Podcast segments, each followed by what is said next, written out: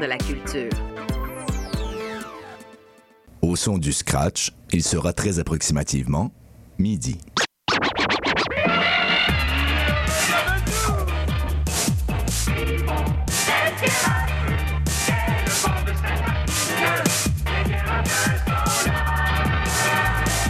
CIBL 105 Montréal.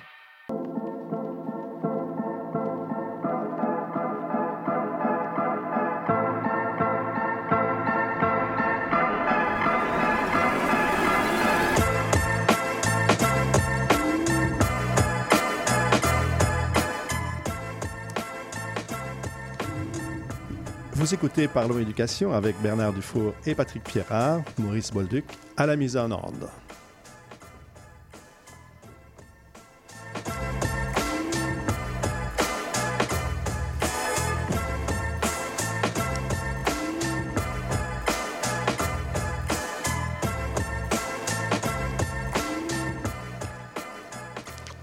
Mesdames et messieurs, bonjour et bienvenue à cette nouvelle édition de votre magazine Éducation, Parlons Éducation.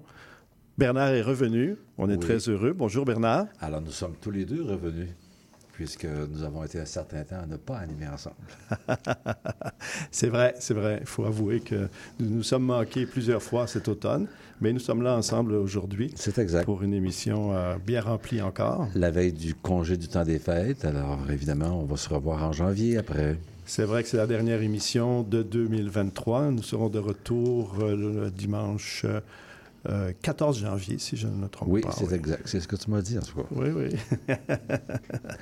Et qu'est-ce qu'il va y avoir à notre émission aujourd'hui, Bernard? Aujourd'hui, alors, évidemment, le, le projet de loi, qui n'est plus un projet de loi, alors la loi 23 a été adoptée. Euh, Alors, M. Drainville a piloté cette, cette loi qu'il a appelée réforme, mais on en, on en parlera tout à l'heure, en commission parlementaire et elle a été adoptée euh, la semaine passée, je pense. Alors, euh, je vais vous entretenir des principaux éléments et de l'impact potentiel, je dis bien que ça peut avoir auprès des élèves du Québec ainsi que de leurs parents. Alors, ça, c'est le sujet que je vais aborder de ton côté. Euh, moi, je reçois aujourd'hui euh, Madame Suzanne Chartrand, euh, qui est euh, la porte-parole euh, du collectif Debout pour l'école et Mhm. qui va venir nous parler des forums Parlons Éducation, hein, qui portent le même nom que notre émission. Ces fameux forums qui se sont tenus l'année dernière dans plusieurs villes. À laquelle j'ai- laquelle tu as À laquelle assisté? celui de Montréal, C'est à, à l'UQAM. Tout à fait. Hein, c'est- c'est un des forums populaires, euh, ouverts à tous, où les gens sont allés exprimer leur, euh, leur point de vue sur l'éducation, sur euh, les, les bons coups et les, les besoins euh, dans le système. Et donc, euh, on va en parler longuement avec elle dans la deuxième partie d'émission. Euh, c'est un sujet important. hein, Alors, ça me fera plaisir d'accueillir Mme Chartrand, une personne très colorée, on pourrait le dire, verbalement, en tout cas. Alors, euh, alors j'ai hâte de la voir, hein, évidemment. Bien sûr, bien sûr, bien sûr. Mais avant tout, on va parler d'actualité un petit peu. Euh, bon, l'actualité euh, se bouscule en éducation, on sait, avec euh, ce qui se passe actuellement. On parle bien sûr de, de- des négociations qui avancent, n'avancent pas. En fait, Patrick, moi, je sais pas. Quand on, quand on a préparé cette émission ensemble, puis on, moi, je savais qu'on aborderait le dossier de- des négociations dans le monde du monde. C'est toute la fonction publique du Québec qui est concernée, mais nous, ce qui nous interpelle davantage, évidemment, ce sont euh, le personnel scolaire et, dans un premier chef, les enseignants. Je me questionne tout le temps, puis il y en a été question un petit peu cet automne à quelques reprises, parce qu'évidemment, c'est un dossier qui est conçu de presque depuis la rentrée. Il y, a, toujours la manière que nous avons euh, au Québec euh, de négocier, entre guillemets, les conditions de travail des enseignants, de- de voir comment les enseignants se mettent à- dans leur message, à tout le moins, à défendre l'école publique. Et j'en ai parlé euh, avant, de, avant, de, avant de partir en voyage. J'en ai parlé que c'était particulier de voir que les enseignants, c'est encore eux qui défendent l'école publique. Moi, j'ai toujours pensé que ça devrait être l'État québécois qui devrait défendre euh, les services publics qu'on offre à la population. Puis évidemment, c'est comme si ce message-là fait paraître un peu le gouvernement comme celui qui met des freins à l'organisation des services. Alors, euh, il y a comme un jeu de pouvoir euh, qui s'installe, mais il y a comme aussi un jeu de, de, de- pouvoir dans le message. Alors, euh, ça, évidemment, il va falloir qu'on regarde. Bon, c'est sûr qu'on va traverser la période qui est là, mais ça serait intéressant de regarder comment est-ce qu'on peut à l'avenir, puis on, on en va, on va en parler tout à l'heure dans la question Oui, ça va être notre question de- du jour. Comment, comment on pourrait éviter euh, que notre personnel enseignant se soit, soit dans la rue euh, aussi longtemps pour défendre leurs conditions de travail, c'est sûr, mais, mais pour prendre soin de l'enseignement, je présume qu'ils font ça pour la bonne cause, évidemment. Alors, euh, pour moi, en tout cas, c'était un des éléments importants de la semaine euh, à partager avec nos auditeurs.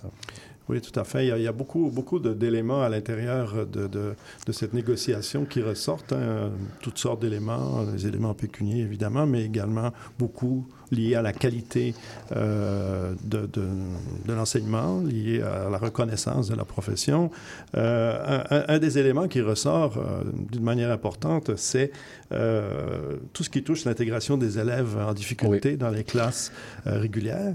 Hein, ça, c'est vraiment un sujet qui, qui est assez central dans, dans le- les négociations Ouais. actuelles parce que on sait que, euh, bon, depuis euh, l'an- en, en l'an 2000, il y avait 103 000 enfants qui étaient reconnus comme ayant des difficultés, euh, ce qu'on appelle euh, parfois HDA, quelque chose comme ça. là. Aujourd'hui, on est à 258 000 enfants. Ouais. Et on sait aussi que ces enfants-là, suite à notre système à, à plusieurs vitesses, hein, on sait que ces enfants-là se retrouvent à peu près tous dans les classes des écoles,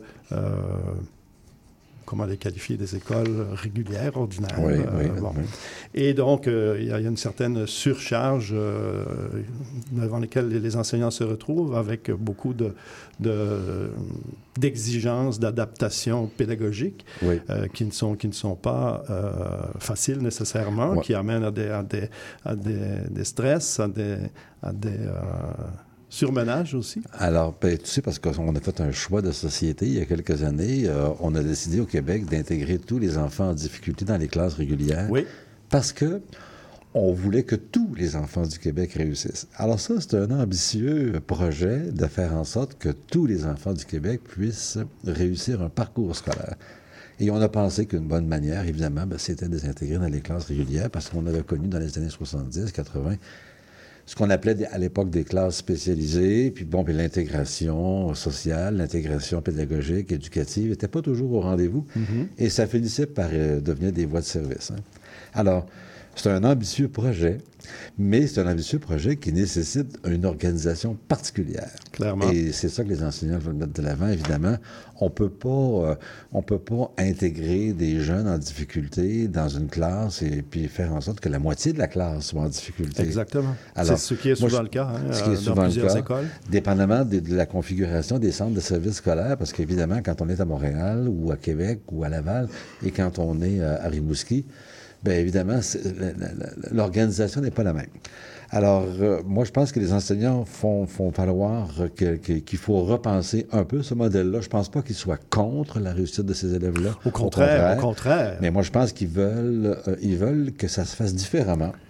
Puis, pour l'intérêt des élèves, Pour l'intérêt de tous les élèves. puis hein. évidemment, l'intérêt pour, pour l'intérêt des enseignants eux-mêmes, parce que comme tu le disais tout à l'heure, euh, c'est très exigeant d'avoir comme des types de clientèle différentes pour faire en sorte que la classe puisse euh, demeurer dynamique au niveau des apprentissages, évidemment. Absolument, absolument. Alors, euh, c'est un, un grand projet, c'est un choix de société que nous avons fait, mais bon, c'est comme si en quelque part, il faut l'assumer maintenant. Et il y a des coûts. Et euh, en plus, qu'on est dans un contexte de pénurie, alors Oui, c'est ça. Il y a des coûts évident. financiers, mais il y a également des, des défis humains. euh, humains, euh, par rapport à la pénurie, parce que on- même si on met l'argent pour avoir plus de, de- de ressources humaines, euh, maintenant, qu'est-ce qu'on qu'est-ce qu'on fait avec ça? là? Où est-ce qu'on les trouve, ces ressources humaines? Oui, alors c'est on est face à un défi important. Et l'issue de ces négociations-là, l'issue de- de- du rapport de force ou de la communication que nous avons actuellement, on la connaît pas, mais on est quand même à une semaine euh, du temps des fêtes. hein. Alors, il y a des enseignants, il y a du personnel scolaire qui commencent à trouver que c'est un petit peu difficile. Euh, bon, ils sont habités par des valeurs importantes, mais euh, ils commencent à trouver que financièrement, ça peut être difficile. La plupart d'entre eux ne pensaient pas que ça durerait aussi Ben, longtemps. c'est sûr que du côté de la grève générale illimitée de la FAE, euh, il, y a, Ouais. il y a une pression euh, sur Ouais. les, les- Mais c'est une bonne partie du personnel enseignant, quand même. je dirais, parce que on voit aussi que euh, y a beaucoup de pré- précarité au niveau des femmes enseignantes aussi, peut-être un peu plus qu'au niveau des, des hommes dans certains cas. Hein, euh, problème de, de, de financier, enfin, Oui, etc. puis, ben, en fait, faut- même, faut même savoir- alimentaire. hein, on Non, mais il faut savoir que les enseignants. euh, faut, savoir que les enseignants qui sont actuellement dans la rue, ce sont aussi eux-mêmes des parents. Et ce sont, euh, ce sont aussi eux-mêmes des parents qui ont des jeunes enfants. Alors, pour eux, le défi, il est, euh, à mon sens, euh, il, est, euh, il est triple. Alors, les conditions de travail, le statut de parent, évidemment, le statut presque d'enseignant à la maison aussi, et ça sans salaire. Alors, quand les deux parents sont dans la même situation, ben, ça peut être difficile. Moi, évidemment, quand j'écoute ça, euh, je- ça me fait penser aux années 80, parce que tu t'en souviens, on a connu aussi une période des années 80. On a là, vécu ça, oui, en On a effet. vécu je m'en souviens très, très bien Alors, encore. On a vécu ça.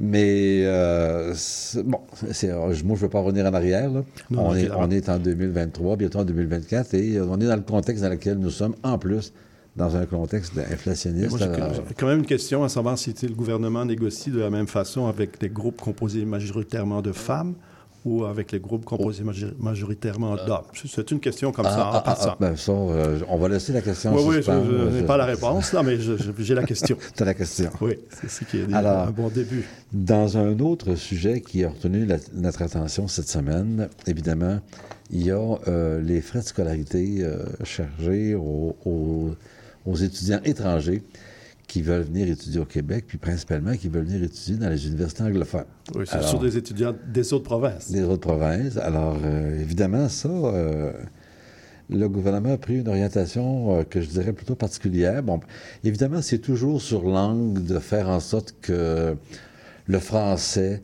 soit valorisé dans toutes les sphères de la société, puis évidemment, dans la région de Montréal, il y a... euh, bon, tu sais que Montréal est reconnu comme étant la capitale mondiale des étudiants.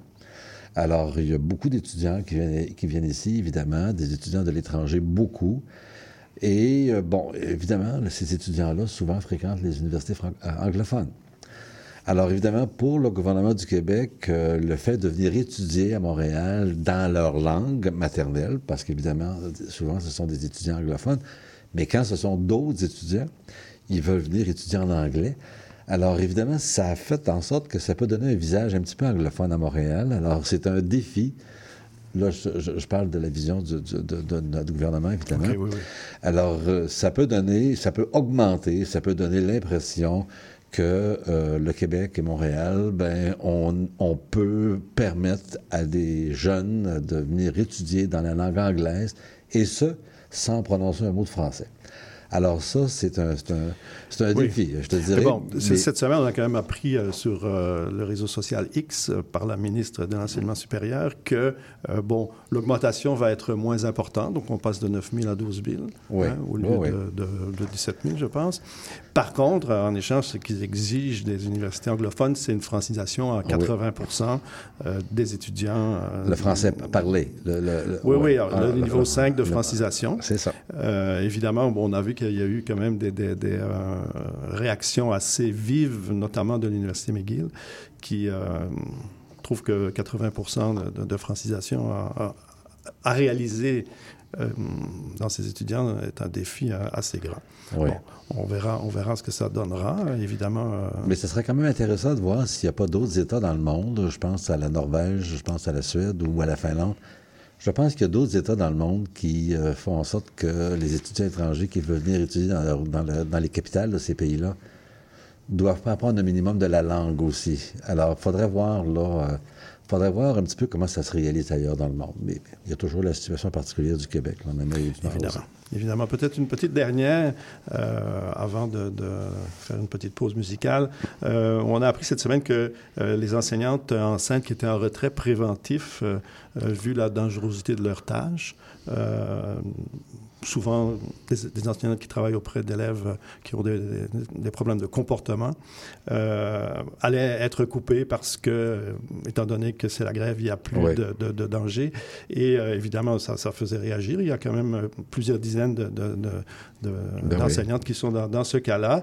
Et euh, bon, les enseignantes qui sont en grève générale illimitée, bon, depuis le 23 novembre. Mais bon, il y, a, il y a eu des, de- des réflexions là-dessus et la CNE-SST est revenu sur sa décision. Oui. C'est-à-dire qu'ils ont décidé euh, vendredi euh, de faire volte-face et de continuer à verser ces prestations euh, à ces plusieurs dizaines d'enseignantes concernées.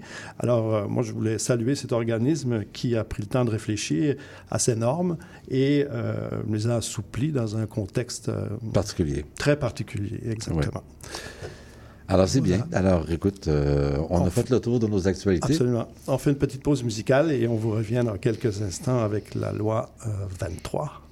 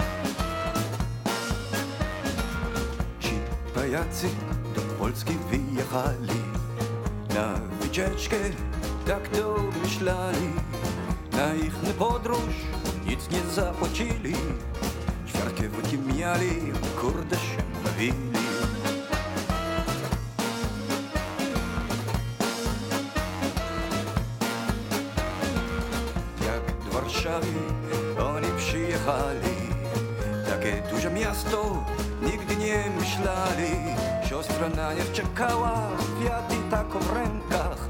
Całą nocą śpiewała, braciszek już to w rękach. Raz, dwa, trzy, cztery, powiedz mi kochana Całą noc o ciebie, tak to myślałem Może być, że razem tak to nareszcie już jesteśmy. Starość nie radość, a śmierć nie wesela Alors voilà, donc euh, Bernard, nous allons parler de la loi euh, 23 qui a été adoptée euh, dernièrement par notre gouvernement, cette loi qui vient modifier euh, le système euh, scolaire euh, d'une certaine façon. Alors, euh, Alors oui, Patrick. Qu'est-ce qu'il y a là-dedans?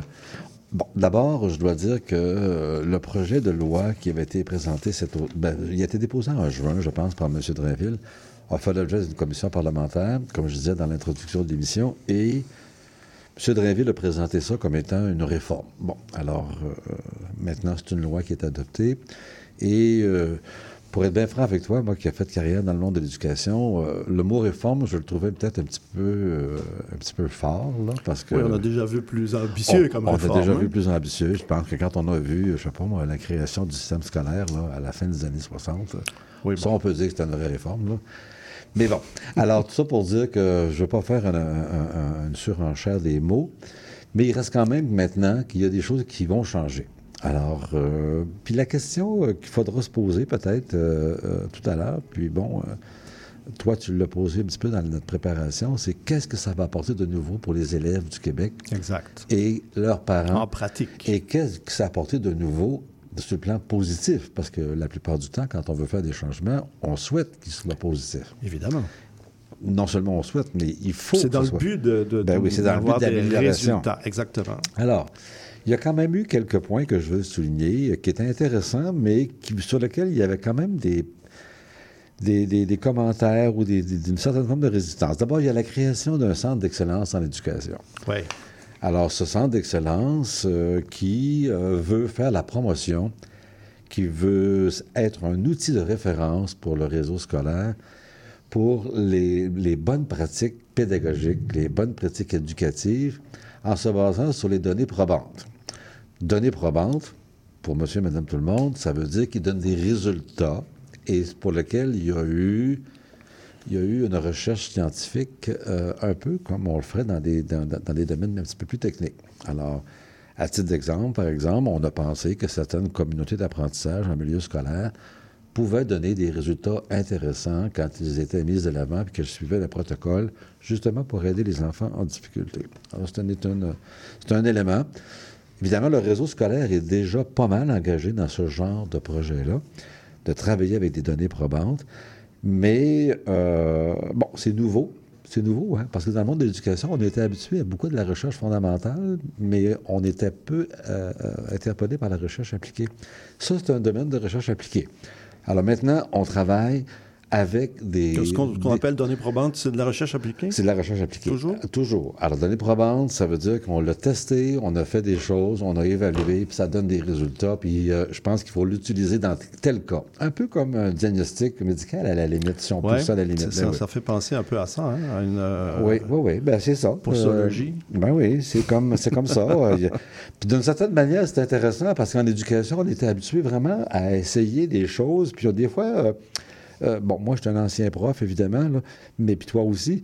Des fois, on ne comprenait pas tout le temps pourquoi certaines approches pédagogiques pouvaient donner des résultats très positifs, puis qu'avec avec un autre groupe d'élèves, la même approche ne donne pas les mêmes résultats. Alors, c'est sûr qu'il y a tout le facteur humain, mais bon, il y a eu la création de ce centre d'excellence. c'est sûr que l'enseignement, c'est un domaine pratique. Hein? Oui. C'est humain. Oui. Plus que pratique, humain. hein. Oui. On joue, en- on joue, on travaille avec les humains au quotidien. Oui, c'est exact. Et euh, il peut y avoir des, des- Oui, des- mais- des grandes différences. euh, Il y a des approches qui sont bonnes avec un type d'élève, puis il y a des approches qui ne donnent pas les mêmes résultats avec un autre type d'élève. Puis exactement, Même, Dans exactement. la, même dans la même classe. C'est ça. Dans la même classe. Dans ce sens-là, les données probantes, est-ce qu'elles sont toujours Ben, probantes? en fait, euh, euh, ben, elles sont probantes dans le sens qu'elles sont un guide pour l'enseignant. Elles sont un guide Mhm. pour l'école, elles sont un guide pour le réseau scolaire. Mais je pense pas qu'on est rendu au point où on a, on a, on a des approches pédagogiques avec, avec la création de ce centre d'excellence où on applique à la lettre tout ce qui se fait. Je pense que l'é- l'éducation va toujours de toute façon, on va voir ce qu'il va y avoir dans, dans cette coquille vide, parce que pour l'instant, il y a, y a Ben, rien, elle n'est pas tout à fait vide, Ah en fait, parce que non, il, y a il va y avoir la création d'un conseil d'administration, il va y avoir des personnes qui vont siéger, il va y avoir des personnes engagées même. Alors, euh, je te dirais que moi, j'ai un- j'ai un- j'ai un- j'ai une petite hésitation par rapport à la création de ce centre d'excellence parce que je pensais que la, recherche et le développement en éducation au Québec, je pensais que ça appartenait aux universités. Alors, le milieu universitaire a été réfractaire dès le départ parce que euh, y avait euh, dans la création de ce centre d'excellence un discours un peu dogmatique par rapport à l'exercice de la profession enseignante. Et évidemment, les enseignants du milieu universitaire, puis je ne sais pas si vous l'avez abordé avec Henri euh, quand, quand il est venu, M. Boudreau. Non, là. non, non, on n'était pas Ben, sur ce ça, peut, ça peut donner l'impression que maintenant, la recherche et le développement en éducation ne sera plus dans les universités, alors que ça devrait être un volet important du milieu universitaire, comme dans tous les domaines d'ailleurs. Absolument. Alors, c'est comme si on crée au Québec un- une sorte d'instance ou un centre de référence euh, qui va devenir un majeur, qui va peut-être donner des, des- des- directions à, l'organisation de l'enseignement. Puis il y a même question que ces centres d'excellence euh, euh, pilotent la formation continue des enseignants. Alors, ça, il, faudra qu'il y ait comme une période de rodage important, puis je crois que le milieu universitaire va faire des pressions pour reprendre un peu le leadership. Parce que pour moi, le milieu universitaire, c'est le- c'est le milieu central pour la formation, évidemment, mais pour la recherche et le développement, spécialement l'éducation. On n'aurait pas fait ça dans le milieu de la santé. Là. Dans le milieu de la santé, c'est très clair que ce sont les praticiens de la santé qui font la recherche et le développement. Du, du même coup, on a, on a supprimé le Conseil supérieur de l'éducation. On a supprimé le Conseil supérieur de l'éducation pour la partie Pour, euh, secondaire. secondaire, primaire, pour secondaire, oui, oui, oui, Mais pour pour monsieur, madame, tout le monde, euh, euh, le Conseil supérieur de l'éducation, c'était assez loin. C'est c'est pour, c'est pour les gens. Oui, mais bon, quand même, le Conseil a joué un rôle Oui, oui, important euh, à travers plusieurs décennies, Ouais, quand même. euh, Ce que je veux dire, c'est que si on en demandait termes à d'avis, quelqu'un. en termes de recherche. Si on euh, demandait à quelqu'un sur le trottoir, le Conseil supérieur de l'éducation, euh, bon. bon, c'est Mais même comme, la le- création comme de- l'Institut. Oui, c'est si comme l'Institut. sur le trottoir. C'est vrai. Ben, c'est pour ça que j'ai posé la question au départ. Quand les élèves seront-ils gagnants? Ben, Et les sûr. parents? C'est la là, question on parle- fondamentale, C'est la hein? question fondamentale. Alors, c'est pour ça que j'avais des hésitations tout à l'heure à appeler ça une réforme. Ouais. Alors, d'autres éléments de cette loi-là, c'est évidemment, il y a une volonté de centralisation administrative. Alors, Ouais. Moi, j'étais un petit peu surpris quand même euh, que, que- que- que le ministre euh, bon, veuille euh, être le supérieur immédiat des DG, des centres de services scolaires, un peu comme en faire comme des fonctionnaires, et faire en sorte que ces personnes-là euh, ne puissent pas avoir la marge de manœuvre pour décider des choses avec leur conseil d'administration ou avec leur personnel, des choses qui sont dans le contexte de- dans lequel évolue le centre de services scolaires et les élèves et les parents d'un milieu donné. Alors, c'est bien et bien écrit que le ministre pourra renverser des décisions Exact. Ouais. et que, que le DG aura pris, ou la, ou la direction générale aura prise. Alors ça, c'est un peu surprenant parce que euh, le ministre Dubé est en train de faire le contraire en santé. Alors c'est comme si on reproduit le- le- le- la même structure euh, en santé que le ministre Dubé est en train de défaire en créant une autre affaire En éducation, tu veux dire. à l'éducation, mais, mais en santé, le ministre Dubé dé- défait ce modèle-là. Alors, ça, il faut voir qu'est-ce que ça va donner. Euh, bon, euh, moi, j'ai compris que... que- que- Ça avait commencé déjà avec la loi 20, hein, comme on- l'abolition des commissions scolaires, des élus, Oui, bon, au moins, il y euh, avait... des pouvoirs locaux, oui, des mais il y décisions oui, locales. mais les parents, à mon sens, les parents, dans le conseil d'administration, dans les conseils d'établissement, gardaient un certain pouvoir. Là, évidemment... C'est ce qu'on euh, disait, mais il semblerait que dans les faits, c'est- pas nécessairement vrai. Oui, Euh, mais enfin, moi, j'étais DG à l'époque, là, et j'ai- j'avais comme le sentiment que les parents qui s'impliquaient au niveau du conseil d'administration euh, avaient quand même l'impression de décider des oui, choses. oui. Vous Et- avez l'impression où ils décidaient vraiment? Oui, je pense que oui. Oui, oui.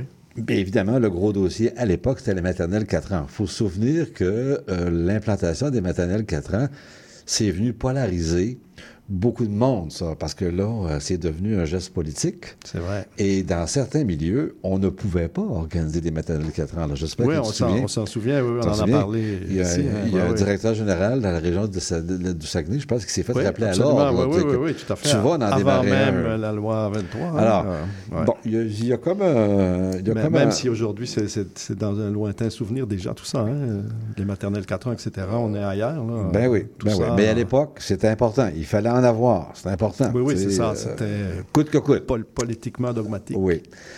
Parlant Si de politiquement euh, dogmatique, euh, M. Roberge, à l'époque, euh, quand il a aboli le- le- le- les élections scolaires, puis les- les- les- les- le conseil des commissaires, parce que c'était des gens élus, voulait dépolitiser l'éducation. Et là, j'ai comme compris qu'avec cette loi-là, le ministre s'abroge des pouvoirs, s'approprie des pouvoirs, pardon, où il repolitise un peu notre système d'éducation. Alors, évidemment, c'est particulier parce que, euh, bon, notre système d'éducation maintenant va appartenir, les décisions importantes, en tout cas certaines décisions, vont relever d'une équipe ministérielle. Exact. Et quand la ligne politique ne sera pas respectée, bien évidemment, il y aura des décisions qui seront renversées. Alors, bon, euh, j'ose croire que c'est pour le mieux, mais toujours pour répondre à la question, est-ce que les élèves et les parents seront gagnants? Pour le moment, nous n'avons pas de réponse, parce que ce sont tous des décisions qui sont prises qui vont donner des résultats dans quelques années. Hum, oui, c'est ça. Puis, puis en fait, on ne voit pas de, cause à effet nécessairement dans, les décisions directes. Ben, pour le moment, on n'en voit pas. on pas, souhaite, on souhaite évidemment qu'à moyen terme, Parce il y a les formations universitaires courtes aussi qui, ont- font partie de il y a cette loi-là. formations hein, les- les- universitaires les, courtes. certificats de deuxième cycle, entre guillemets. Là. En fait, ça, évidemment, c'est une réponse à la pénurie euh, Oui, de main-d'œuvre. si euh, bon, ça se veut, ça se veut ça. Oui. Mais évidemment, ce qu'on a connu cet été, puis qu'on connaît depuis quelques étés, ben, euh, le, Québec fait face évidemment à un défi. Un défi. Il il manque des enseignants, puis il manque des enseignants qualifiés. hein, en Exact. plus. Alors, euh, c'est une manière de répondre à ça. Puis C'est pour une manière de terminer, qualifier rapidement. oui. Et en, en terminant, et ça, ça m'a un petit peu surpris parce que moi, j'ai écouté quelques, quelques portions de la commission parlementaire. Il était question beaucoup de cueillette de données. Moi, je me souviens que, euh, que notre ministre, quand il était appelé à prendre des décisions, notamment par rapport aux enseignants l'été passé, il trouvait qu'il manquait d'informations et il trouvait que les centres de services scolaires n'avaient pas l'information sur le nombre d'enseignants qui s'en vont à la retraite, le nombre d'enseignants qui sont en congé, euh, le taux de réussite de certains élèves. Bon. Et là, euh, cette loi-là euh, va créer des mécanismes pour que le ministère ait toujours un portrait réel de, de- de la situation euh, chiffrée, je dirais, du monde de l'éducation et pour mieux prendre des décisions. Alors ça, ça m'a surpris un peu qu'il y ait autant de temps d'accorder à ce volet-là dans la commission parlementaire parce que, bon, les partis politiques euh, de l'opposition notamment avaient beaucoup de questions sur la manière, sur la manière que ça allait fonctionner, cette euh, recherche, euh, cette mise à jour de données importantes et comment ça va être géré. Parce que, bon, que le ministre soit au courant que combien il manque d'enseignants dans deux, trois, quatre, cinq ans, des gens qui vont partir à la retraite. Bon, moi, je pense qu'on sait des choses qu'on pouvait savoir déjà. Est-ce que c'était pertinent euh, d'inclure ça dans une loi? Et euh, d'avoir cette espèce de, système euh, qui va venir peut-être alourdir administrativement, je parle. Il va peut-être venir alourdir un peu la, machine, qui est déjà une machine importante. Le monde de l'éducation, là, c'est des grosses machines. Là. Oui, clairement. Alors, il y avait du monde. déjà très bureaucratique. Une machine très bureaucratique. Bon, moi, je pense qu'il aurait été possible d'avoir l'information autrement que d'inclure ça dans une loi. Évidemment, j'invite nos auditeurs à en prendre connaissance parce qu'il y a beaucoup de choses euh, dans cette loi-là. Et la question qu'il faut poser, c'est, on l'a, posé au début, de au début de notre rencontre, est-ce que les parents et euh, les élèves sont gagnants? C'est sûr que maintenant, ça serait non parce que euh, c'est des décisions qui, qui, vont, qui vont avoir des impacts dans un an, deux ans, trois ans, quatre ans, et on va voir euh, euh, s'il y a de l'amélioration. Alors, qui vivra verra?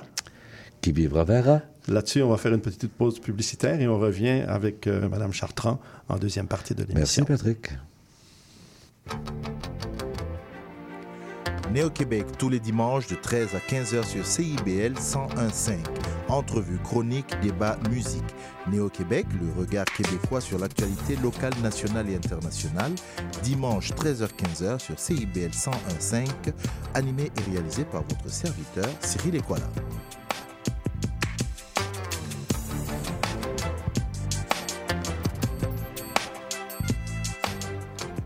Et eh oui, la vie de famille comprend son lot de défis. Ici Chantal Rodet, votre animatrice et coach familial. Je vous invite à écouter mon émission Au cœur de la famille, qui est diffusée tous les mercredis soirs à 19h sur les ondes de CIBL 101,5 FM Montréal. Chaque semaine, j'aurai l'occasion de vous partager des conseils et des anecdotes qui, je l'espère, vous donneront un second souffle pour vous aider à faire face aux défis que vous rencontrez au quotidien. C'est un rendez-vous tous les mercredis soirs, 19h, sur les ondes de CIBL. Chaque dimanche dès 17h, c'est votre rendez-vous trad qui commence avec l'affaire et l'entrade. Des classiques, des nouveautés, tout ce qui a forgé et qui fait l'univers de la musique traditionnelle québécoise d'hier et d'aujourd'hui. L'affaire est dans le le dimanche de 17h à CIBL. Ah, la bouffe! Sophie Ginou et Gilles Dameneux mettent la table pour vous servir tout ce qui se passe dans l'industrie. Au menu, les chefs, les artisans, les producteurs, les initiatives alimentaires, tous les développements autour du mouvement vegan, les solutions au gaspillage, découverte des produits locaux, les tendances et les événements à venir. Plaisir gourmand. Tous les mardis, 18h.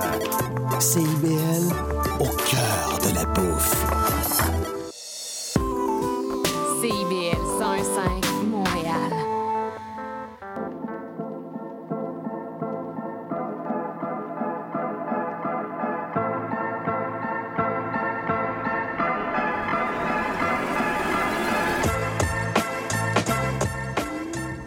Alors, vous êtes toujours à l'écoute de votre magazine Parlons Éducation avec Bernard Dufour, Patrick Pierrat et Maurice Bolduc à la mise en onde. Vous savez que cette année, nous sommes en chicane avec Facebook, donc euh, il n'y a pas de page Facebook pour notre émission. Mais nous vous invitons quand même à communiquer avec nous à notre adresse courriel, parlonséducation en un seul mot, hotmail.com. Et euh, également, euh, vous savez que notre station bien aimée CIBL a un bingo maintenant tous les dimanches et c'est euh, à 16 h aujourd'hui. C'est le dernier qui va être à 16 h. En janvier, ça va changer d'heure. On, vous en parlera. Mais donc, si, vous êtes intéressé à participer au bingo, donc à, soutenir CIBL et, peut-être à gagner également de l'argent, eh bien, allez sur le site de CIBL, www.cibl 1015.ca pour les détails. Alors, nous recevons maintenant Mme euh, Suzanne Chartrand, qui a la gentillesse d'être avec nous aujourd'hui pour euh, nous parler euh, des forums Parlons Éducation, hein, qui s'appelle comme, comme notre émission. On était bien fiers d'ailleurs de, de partager ce nom avec les forums. Et donc, c'est terminé les forums. hein. Comment ça s'est passé? Parlez-nous un peu de- d'où ça vient, qu'est-ce qui a eu lieu et où en sommes-nous aujourd'hui? D'accord. Alors, ben, bonjour. Euh, J'étais porte-parole de Parlons Éducation et je suis encore porte-parole de Debout pour l'école qui a pris le relais.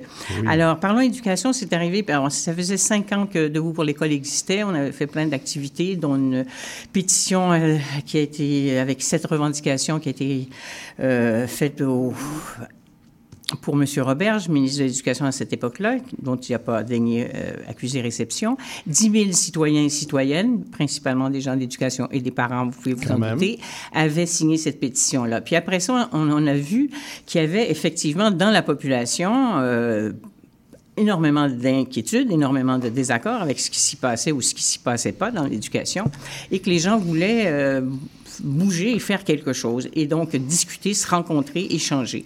Parce qu'on le sait, il y a une loi du silence que j'appelle sans, difficulté omerta, puisque si on la brise, on a des sanctions disciplinaires euh, dans le milieu scolaire, et donc les gens à l'école n'ont pas vraiment le- ni le goût ni le temps d'ailleurs de, de discuter entre eux avec les collègues, donc ils voulaient avoir un autre lieu. Donc on a pensé euh, faire euh, des re- regroupements de citoyens, donc des forums comme les forums gréco-romains, c'est-à-dire où la population est invitée à débattre de sujets politiques, de sujets qui, occu- qui occupent la population. Et euh, donc, on s'est associé à trois autres groupes, euh, l'école ensemble, euh, Je protège mon école publique et le mémo, pour qu'à quatre groupes, on puisse, à travers le Québec, euh, mettre sur pied d'abord des Tout- comités tous des-. Des collectifs citoyens, c'est Tous des groupes, hein. collectifs euh, citoyens, Faut- faut effectivement, non Oui. gouvernementaux et qui travaillent beaucoup à partir de l'action militante euh, non rémunérée.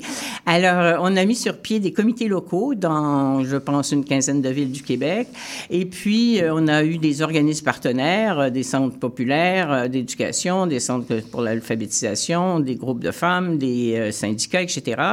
Et on a dit à tout ce monde-là, ben, il faut mobiliser les gens pour qu'ils viennent discuter d'éducation. Donc, euh, c'était des vendredis soirs et des samedis toute la journée, donc c'était énorme. Les gens recevaient un document où il y avait cinq thèmes de, euh, soumis au débat, un document qui présentait les thèmes et les questions. Il y a eu en tout et pour tout une cinquantaine d'ateliers, donc euh, on a fait des euh, forums euh, dans 19 villes du Québec. Il y a eu 20 forums puisqu'il y en a eu deux à Montréal. Il y en a un malheureusement qui a dû être annulé à Sept-Îles parce que Air Canada a décidé à dernière minute qu'on pouvait plus y aller. Alors, euh, mais sinon, ça, a eu lieu dans, tout. Et euh, il y a eu euh, plus de 2000 inscrits, mais il y a eu en fait plus de 1000 personnes qui ont participé à ces forums, donc durant le vendredi et le samedi. Et on a fait à partir de ça, pendant deux mois, une équipe, une synthèse de ces forums. Alors, c'était plus de 10 000 pages. Non, non, excusez, je me trompe dans les chiffres. C'était plus de 1000 pages, pardon, à Saint-Péterling. Euh, pour, euh, on a synthétisé ça dans un petit document de 40 pages pour que les gens puissent avoir euh, une idée de ce qui s'est fait, ce qui s'est dit. Alors, évidemment, c'est une synthèse. Donc, on a pris les éléments qui étaient les plus récurrents euh, dans les propos, peu importe euh, l'atelier euh, et le- le- la ville où ça se tenait. Alors, il y a eu une réponse donc très positive. Et les gens, ce qui était très clair, c'est qu'on passait une journée et demie à décrire toutes les horreurs du système d'éducation. Euh, moi, j'y suis depuis 55 ans et je trouve que ça va pas mieux. Pas du tout, pas du tout. Ça se, ça se dégrade à une vitesse grand V depuis une vingtaine d'années. Et donc, les gens décrivaient tout ça, mais sortaient des forums avec le sourire aux lèvres puis le mot espoir. Ils disaient, là, on s'est parlé, on a euh, présenté les problèmes, on a présenté les solutions qu'on présente à l'État et au pouvoir politique en général depuis déjà longtemps, mais là, il faut faire plus que ça. Donc, il faut aller encore plus loin.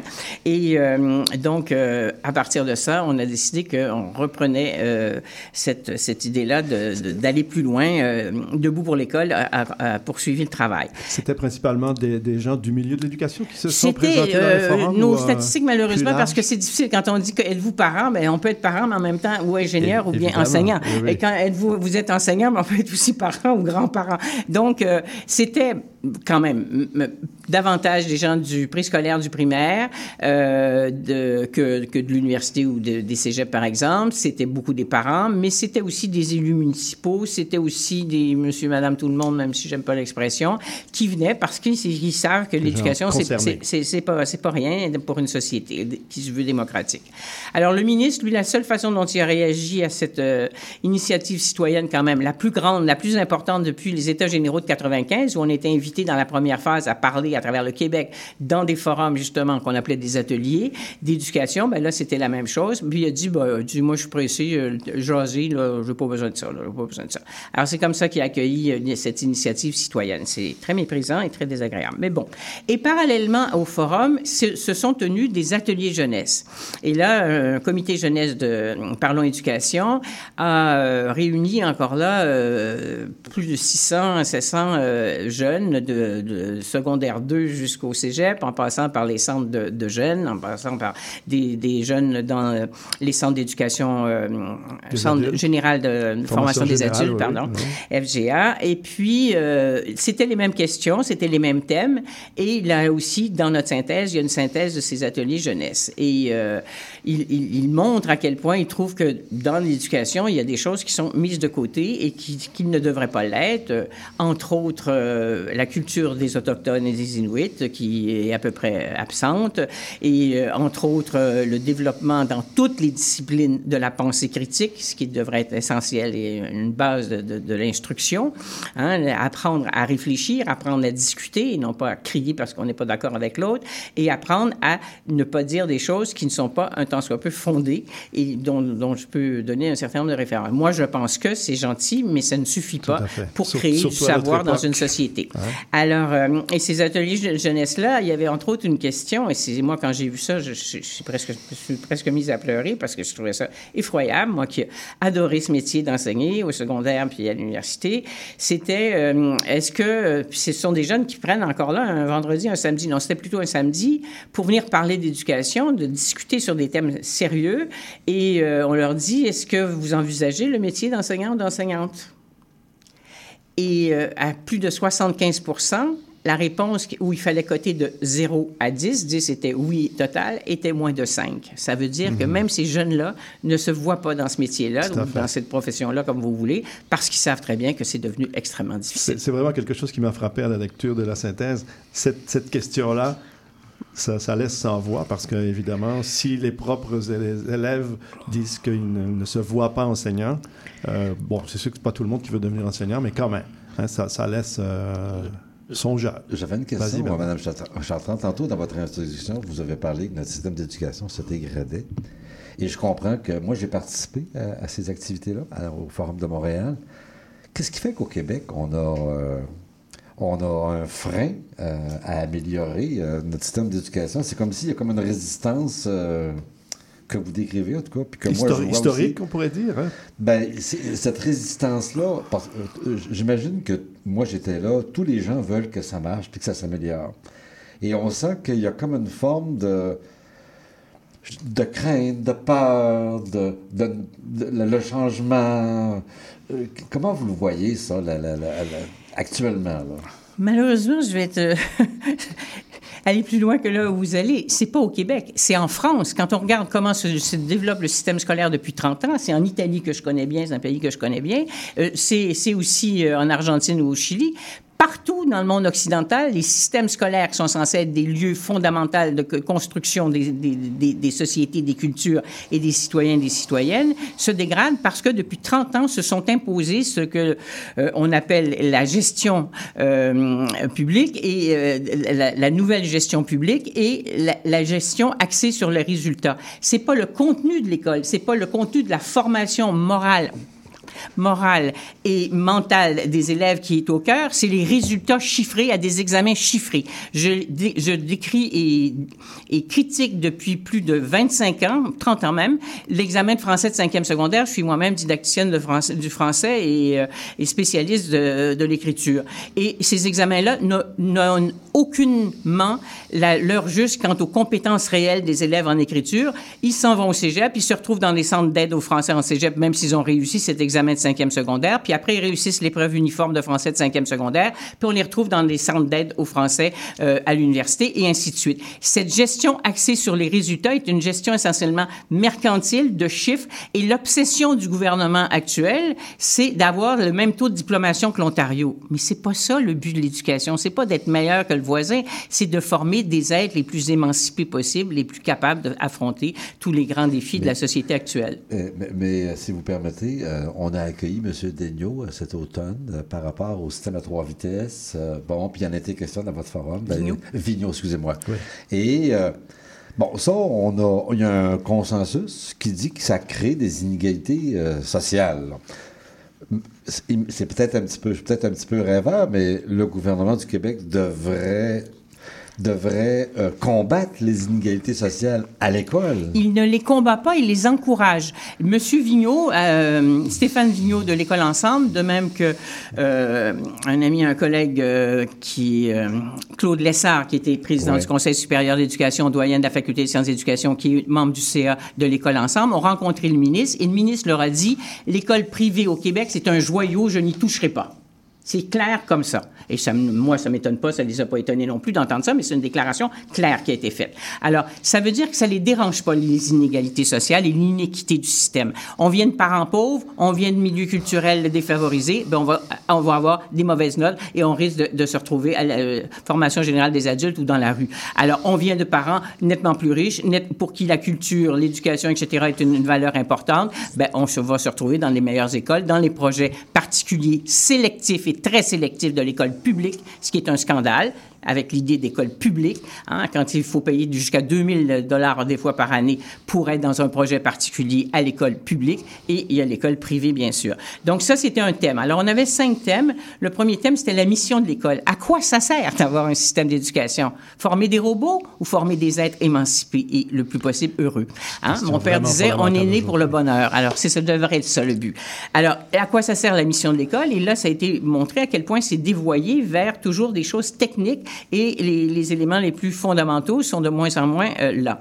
Euh, on a ensuite avait, on avait le thème sur l'inéquité du système scolaire, et ce qu'on n'a pas de difficulté à appeler la ségrégation, parce que c'est quoi une ségrégation? C'est diviser des populations à partir de critères objectifs. Le critère, dans ce cas-là, c'est l'argent des parents et l'argent qu'ils ont ou qu'ils sont prêts à consentir à, parce que ça, ça, ça existe, entre autres dans les familles immigrantes, qui ont une idée, une image tellement euh, négative de l'école publique, qui disent, ben moi, je vais, je vais me saigner à blanc pour envoyer mes enfants à l'école privée.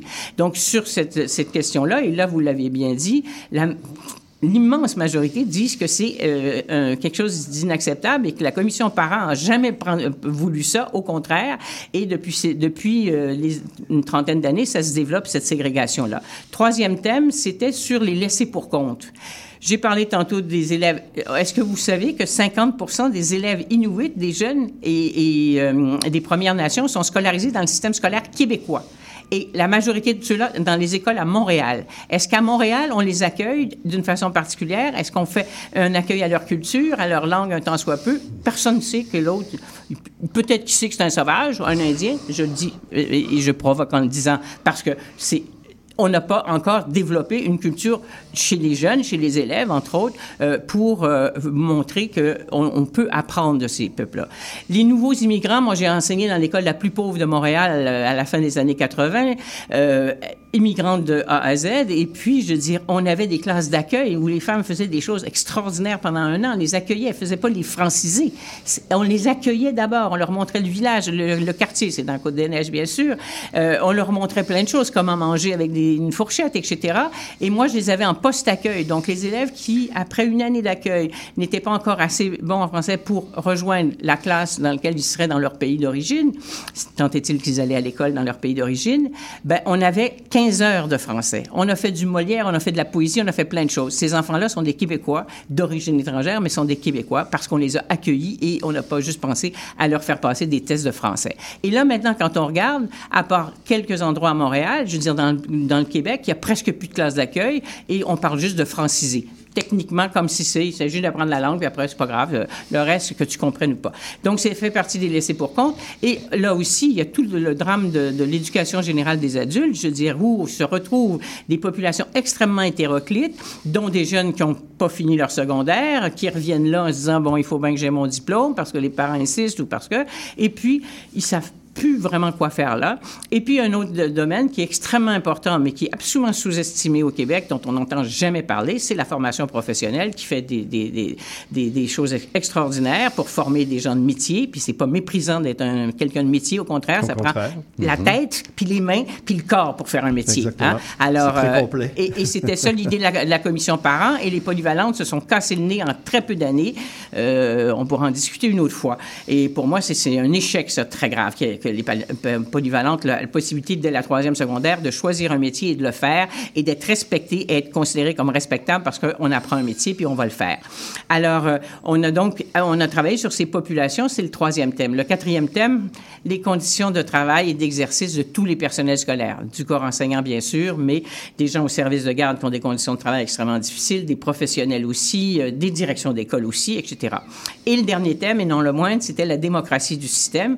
Et là, on le on peut l'analyser, les sociologues le font, et, tous les anthropologues, moi j'ai une formation en anthropologie, mais et, et- monsieur, euh, enfin, tous les gens qui sont dans le système scolaire depuis 30 ans, 40 ans, 50 ans voient bien une dégradation de tous les toutes les instances démocratiques. Et quand on a prétendu, avec la loi 40, euh, abolir les commissions scolaires parce qu'elles n'étaient pas vraiment démocratiques, parce que les gens n'allaient pas beaucoup voter, ce qui était vrai, ben, on a euh, décidé de quelque chose qui était encore moins démocratique, qui devait être plus proche du, et, pro- proche du terrain. Or, tout, tout ce qui s'est passé depuis ce temps-là, on peut faire, faire la liste des décisions arbitraires qui sont prises en haut et qui sont pas plus proches du terrain pour autant et qui sont pas plus démocratiques. Et dans les ateliers, il y avait plein de gens qui étaient dans des conseils d'établissement d'école. Il y avait plein de gens qui étaient dans des conseils, euh, euh, comment ça s'appelle? Conseil d'administration.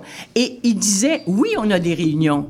Mais tout est décidé d'avance. On arrive avec une résolution, puis on a 15 minutes pour en discuter, puis après, ben, je veux dire, on vote oui ou non. Mais c'est pas un lieu de débat. La démocratie, c'est pas juste ça. là. Ça devrait être quand même la possibilité de comprendre le- l'enjeu et ensuite en discuter, puis ensuite se faire une opinion, puis ensuite voter. Mais là, on arrive, on va voter au bout de 10 minutes. Et ça, c'est pas moi qui le dis, c'est les gens dans les ateliers disaient ça. Alors, ils se disaient, bon, on se demande à quoi ça sert d'être dans le conseil d'administration d'un d'un CSS, d'un conseil de euh, service scolaire. Je veux dire, finalement, notre parole n'existe pas. Dans les conseils d'établissement, c'est un peu différent et ça dépend aussi beaucoup des directions d'école.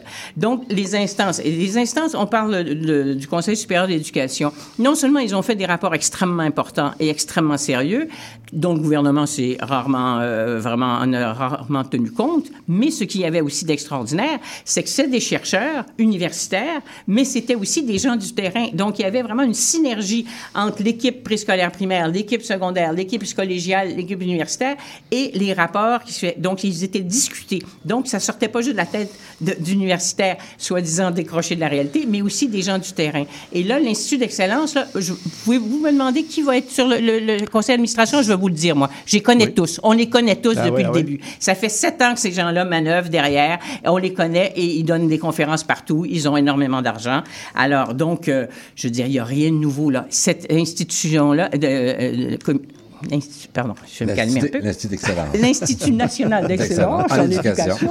Alors, hein, il y a eu, euh, je ne sais pas, une trentaine, une quarantaine de, de mémoires faits par euh, les gens du milieu universitaire, bien sûr, parce que comme monsieur l'a dit, ça les concernait de très proche, avec euh, très peu d'accords de principe, euh, beaucoup de discussions, beaucoup de, de, de, de- de désaccords sur des, des- des clauses particulières, mais on a fait quelque chose que je n'ai jamais vu en 55 ans dans le milieu d'éducation. On a fait une coalition, il y a eu une conférence de presse le 4 décembre, une coalition d'à peu près tous les acteurs de l'éducation. Ça allait des syndicats du préscolaire, primaire, secondaire, tertiaire et universitaire, ça allait des centres de recherche. Moi, je connais les centres de recherche en éducation. C'est rare qu'ils soient si unis que ça. Ils sont souvent en confrontation ou en opposition. Ils étaient tous là, unis. Il y avait les groupes citoyens comme le nôtre, l'école ensemble, je protège mon école publique. Il y avait des associations de parents.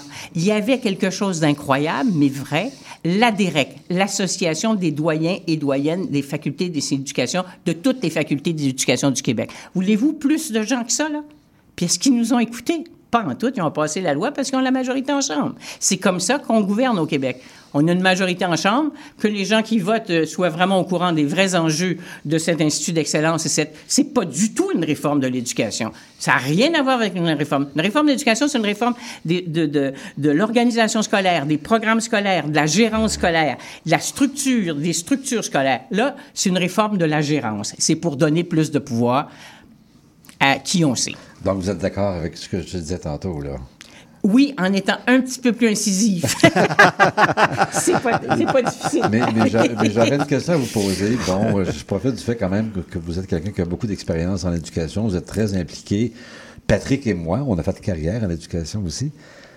Euh, pourquoi euh, Je reviens avec une question. Pour moi, j'ai pas de réponse. Puis peut-être si vous en avez pas, c'est pas grave. Là. Mais pourquoi au Québec c'est comme ça? Euh, Il me semble que tantôt vous parliez de la France, euh, bon, du Chili. D'ailleurs, le Chili d'où je viens. J'étais là il y a quelques, il jours. Le Québec, on est 9 millions, me semble que c'est pas très compliqué. Euh, bon, pourquoi c'est comme ça? Est-ce que, est-ce que les Québécois, on est devenus moins, entre guillemets, solidaires, puis je veux pas faire de la politique, mais est-ce qu'on est moins, on est moins Non, ensemble? ce sont, c'est l'OCDE qui dirige les, et, et qui décide des grandes politiques en éducation, et les pays de l'OCDE les suivent comme des robots. Et alors, c'est pour ça qu'en France, comme en Italie, comme au Chili, je pourrais vous parler d'autres au Maroc et ailleurs, je veux dire, c'est tout à peu près les mêmes politiques en ce moment. C'est pas les Québécois qui sont moins fins ou plus fins que d'autres. C'est des politiques qui sont des politiques verticales, antidémocratiques, de décision par le haut, et où l'éducation est essentiellement une question chiffrée de réussite pour avoir peut-être des ouvriers modèles, mais pas pour avoir des citoyens modèles. Donc, c'est la que- conception même du- de, de l'institution scolaire qui a changé depuis 30 ans Alors- et qui est de plus en plus euh, ret- rétrécie. La mission de l'école se rétrécit. Donc, vous pensez vraiment que c'est un dogme économique, là? Absolument, et OK. politique, ben, Et- parce et que ça va ensemble. Hein? Je veux dire, le pouvoir politique, le pouvoir économique domine le pouvoir politique. OK. Alors, c'est bon, ma- voilà. Ma- malheureusement, on va devoir mettre un terme à cette- beaucoup cet échange réponse. passionnant, vraiment. Hein, euh, c'est extrêmement intéressant. Euh, on n'a pas parlé des, des prochaines étapes, peut-être très, très rapidement, euh, en, deux minutes. Oui, très rapidement. Alors, comme je disais, les gens sortaient de là et me disaient, et maintenant, qu'est-ce qu'on fait? Alors, ça, justement, ce qu'on fait maintenant, Debout pour l'école, euh, d'abord, c'est doté d'un, comité de direction de 13 personnes de différents âges, différentes régions du Québec, différentes expertises, qui vont chacun créer un comité sectoriel, alors, dans tous les secteurs qui sont touchés de proche ou de loin de l'éducation. On va remettre sur pied les comités régionaux aussi, donc une quinzaine de comités régionaux. Et tous ensemble, on veut mobiliser toute la population du Québec pour un grand rendez-vous national sur l'éducation début 2025. Moi, je rêve encore qu'un million de Québécois soient là euh, formellement ou non, hein, euh, concrètement ou non, pour dire au gouvernement, ça fera là. Arrêtez de détruire notre système d'éducation. On veut autre chose que ça. Voilà, c'est une bonne conclusion. Merci beaucoup, Madame Chartrand. Ça a été Nous un grand serons. plaisir Nous de, y serons, de vous recevoir. Bien sûr que nous y serons. Euh, on n'a pas le temps de faire de pause musicale parce que l'émission tire à sa fin. Euh, la question du jour, Bernard, rapidement. Alors, évidemment, euh, on est toujours dans l'actualité avec, euh, avec ce qui se passe au Québec au niveau des enseignants. Mais la question que, j'ai pro- que je propose, à l'avenir, y aurait-il une autre manière de négocier les conditions de travail des enseignants si on la compare à la manière que nous faisons actuellement? Moi, je trouve Comment pourrait-on faire mieux? Comment pourrait-on faire différemment, mais mieux, c'est sûr. Voilà. Moi, tu sais, Patrick, on a fait carrière dans l'enseignement. Dans les années 80, on négociait. On est encore 40, 50 ans plus tard à faire la, la même affaire. Et ça crée. Pourquoi faire toujours la même Puis- affaire en puis- espérant avoir des résultats différents? hein? Est-ce que ça crée des malaises inutiles? Voilà. Alors, j'aimerais ça qu'on évalue ça éventuellement. Pour Alors, ça. on, termine là-dessus. Écrivez-nous si vous avez des réponses Alors, à cette joyeux, question-là. joyeux temps des fêtes. Absolument. Joyeux temps des fêtes à tous nos auditeurs, auditrices. Merci d'être à l'écoute. Et on se retrouve le 14 janvier. Au revoir. Au revoir.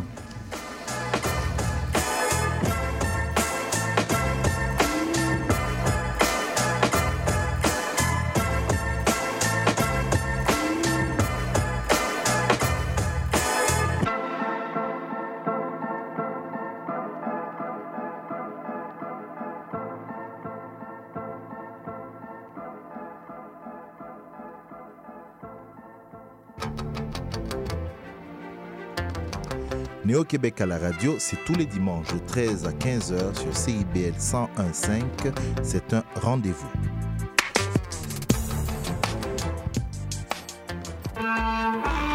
Vous voulez tout savoir sur la musique, la chanson, la danse traditionnelle québécoise? Eh bien, excusez-la pour vous.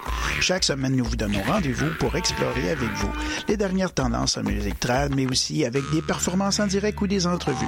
En compagnie de Marc Bolduc, chaque semaine, le dimanche 18h, en rediffusion les mercredis 11h sur les ondes de CIBL 101.5.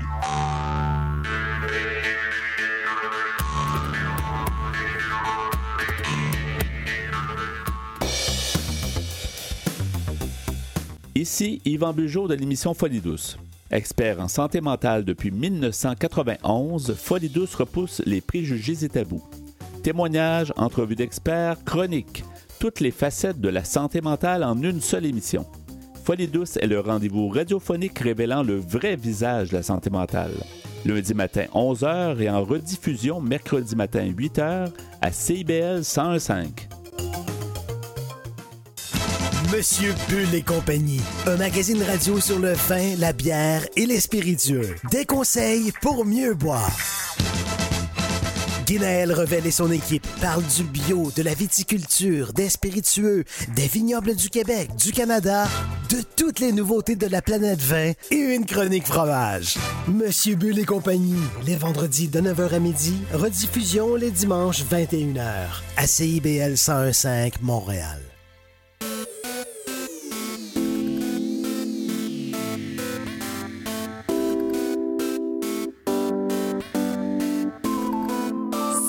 CIBL 101.5 Montréal.